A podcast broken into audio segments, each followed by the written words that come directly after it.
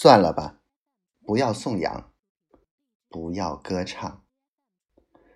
你好好坐下来给我说说，说些我能听懂的。比如，今年又是北旱南涝；比如，油价昨天又涨了一毛。说些我能想到的，比如今天可能有雨，明天你要结婚。比如奶奶的病已经没法治好。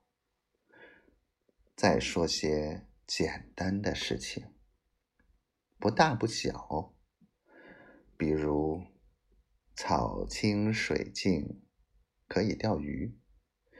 比如，你正在努力读书，村里的小麦长势很好。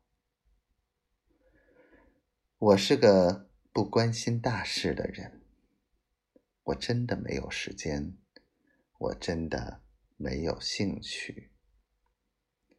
我只是喝两杯便宜的酒，写几篇会飞的诗。你志在高远，你就去吧。我不会搬家，出门也走不远。